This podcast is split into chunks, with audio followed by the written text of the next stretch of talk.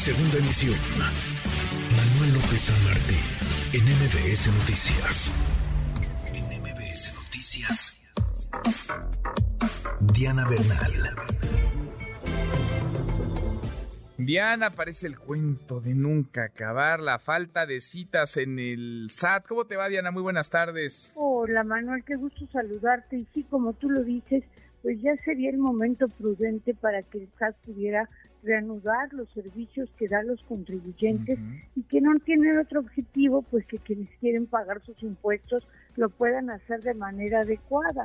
Sin embargo, pues es fácil percatarnos, incluso en redes, de que sigue muchísimo el problema, Manuel, de citas insuficientes para trámites presenciales.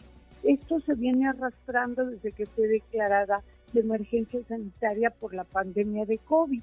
Y a tal eh, grado ha llegado este problema que la Procuraduría de la Defensa del Contribuyente el pasado 1 de noviembre publicó lo que se conoce como análisis sistémico, en este caso el número 8, que se trata ya de verdaderos problemas pues que derivan de la estructura misma de las funciones o de los servicios que está dando el SAT.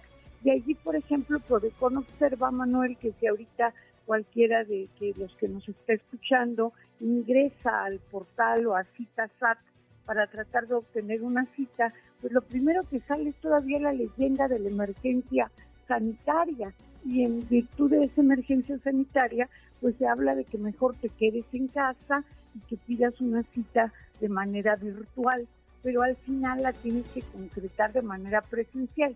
Sin embargo, pues yo sí veo, eh, digamos que ya se despasó el servicio del SAT, porque ahorita, como sabemos, pues mal o bien se ha levantado esto de la emergencia sanitaria, entonces es absurdo, como dice Prodecon, que sigue apareciendo esta leyenda. Y luego vamos a suponer que nuestro contribuyente vive en la ciudad de León, Guanajuato, pide una cita para algún módulo del SAT en aquella ciudad y no hay citas en León.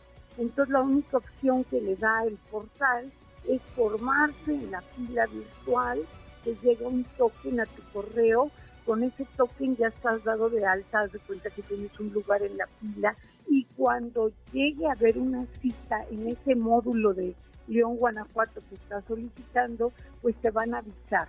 Pero por desafortunadamente, pues te avisan de un día para otro, te avisan de una fecha fija y una hora fija sin darte mayor flexibilidad. Entonces realmente pues personas que se quieren incorporar al mercado laboral o bien que quieren empezar su pequeña empresa o bien que tienen que hacer algún trámite y se quieren dar de alta en el RTC, no lo pueden hacer en línea, forzosamente necesitan la cita y por eso Prodecon le pide al SAT que informe sobre este problema, a ver si ya puede resolverlo y el SAT contestará a fines de este mes. Pues a ver si no es mucha molestia, porque sí, como bien apuntas, Diana, lo que están buscando los contribuyentes es, es ponerse a mano, es pagar sus impuestos y no hay, no hay cómo, no hay citas, no se ayuda el SAT. Así es, esperemos que ahora que el Senado ratifique a nuestro nuevo jefe del SAT, pues ponga a él su nombre joven, yo me imagino que es una persona muy proactiva y ponga pues manos a la obra para que en la forma más cómoda podamos todos darnos de alta y contribuir con nuestras obligaciones de pagar impuestos. Mm, pues ojalá. Ojalá. Diana, muchas gracias, gracias, qué gusto como siempre. Qué gusto, Manuel, feliz tarde, muchas gracias. Igual para ti, muy, muy buenas tardes. MBS Noticias.